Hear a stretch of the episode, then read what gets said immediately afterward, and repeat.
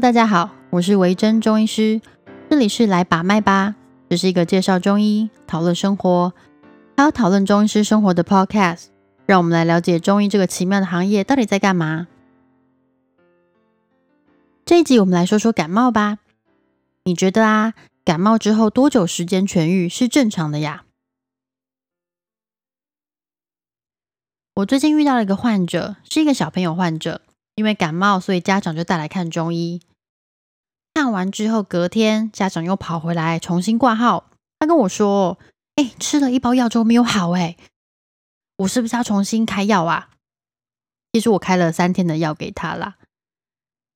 那你觉得哦，感冒到底多快会好？或者是说，如果你有吃药，到底是吃一包药会好，三包药会好，还是五包？在这里，不管你说的是吃中药、吃西药。我觉得概念都还蛮像的。最后，我们再来讨论中药跟西药的差别在哪里。认为吃一包药就会感冒全好的人，不管吃西药或中药，想必呢，他们对于医疗这件事情有一些什么样的误解。所以，我们先来解释一下感冒这件事情。大家一定都感冒过。一般的感冒症状，大部分来自于感冒之后，你身体会启动免疫反应造成的。而不是病毒呢进入你的身体以后去伤害你的身体，破坏你的身体组织。你可以想象成病毒就是一个敌人，他们会跑到我们的身体里面来，而我们呢就必须要抵抗外物，所以呢身体里面就会有军队开始出动来跟敌人打仗。这支军队呢就是我们的免疫反应。感冒的症状呢都是在军队开始打仗之后，身体内有一些伤亡，不管是敌军的或是我们自己的。当兵出现之后，才会出现这些感冒的症状。所以症状呢，通常会出现在感染之后的两三天左右。一开始可能鼻涕是清清白白的，像水水透明这种。等到呢，颗粒性白血球，也就是我们的军队数量开始增加之后，伤亡也增加之后，鼻涕呢就会开始变成黄绿脓涕。以前呢，我们会觉得出现黄鼻涕可能就是有细菌，但现在的研究发现。跟白血球增加其实比较有关系啦，还有另外一个酵素造成的。以正常人来说啊，一个军队出征之后，敌人其实就会节节败退。最有趣的事情，像这样子的打仗的过程，这个进展哦，也会有科学家来研究，他们去算这一场感冒大战到底多久可以结束，甚至呢，连你每一年会发生几场这样子感冒战争。他们都帮你精算过了。根据研究发现呢，六岁以下的小朋友平均每年会得六到八次的感冒，以每年的九月到隔年的四月是最高峰期。每一次呢，感冒通常会持续大概十四天左右。大一点的小朋友，就是说刚刚大于六岁以上小朋友以及大人，每年大概会得两到四次的感冒，症状大概会持续五到七天。所以，如果你觉得你们家小朋友一天到晚都在感冒，你可以算一算这个时间哦。那不吃药可不可以？我说到这个，我又要说起另外一个故事。我有个朋友啊，问我说，他觉得很困扰，为什么他每次看医生之后，他觉得感冒都会变严重？不知道你有没有这个迷思？我一开始听到他的抱怨的时候，其实是有点生气气，想说我要来义正言辞的骂骂他。但后来发现，居然不只有他。有这样子的困扰，所以我们先来回想一下，你每次去看医生的经验好了。通常呢，开始出现一点点不舒服，然后你心里就会想说，呃，可能喝点热水休息一下会好。如果过了半天，症状好像差不多没什么改善，想说那就来睡一觉好了，睡一觉应该会好。结果隔天早上起床，发现呃，感冒好像变严重嘞，这样下去可能不行。有些人还可能出现一点什么小发烧这种。那决定去看个医生好了。所以通常我们会在症状出现之后的第二天或是第三天去看医生。大部分人流程可能都是这样。这个时候我们就要提到有个东西叫做病程，也就是疾病的过程。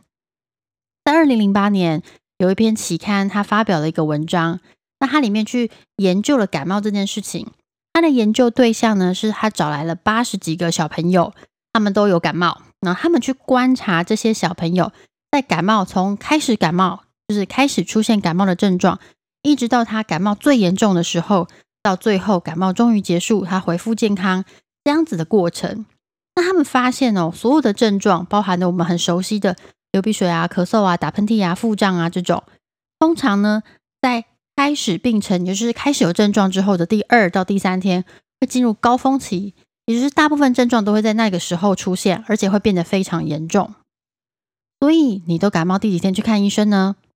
假如你跟我朋友一样，总是在出现症状之后隔天去看医生，接下来你就会进入第三天症状高峰期。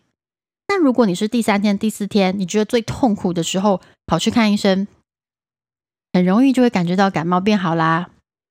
所以其实第几天去看医生哦，这个天数会攸关你对于疾病的感受。那我们说回来哦，所以感冒一定要吃药吗？如果它都会好，我干嘛吃药啊？通常呢，西医治疗感冒会以症状治疗为主。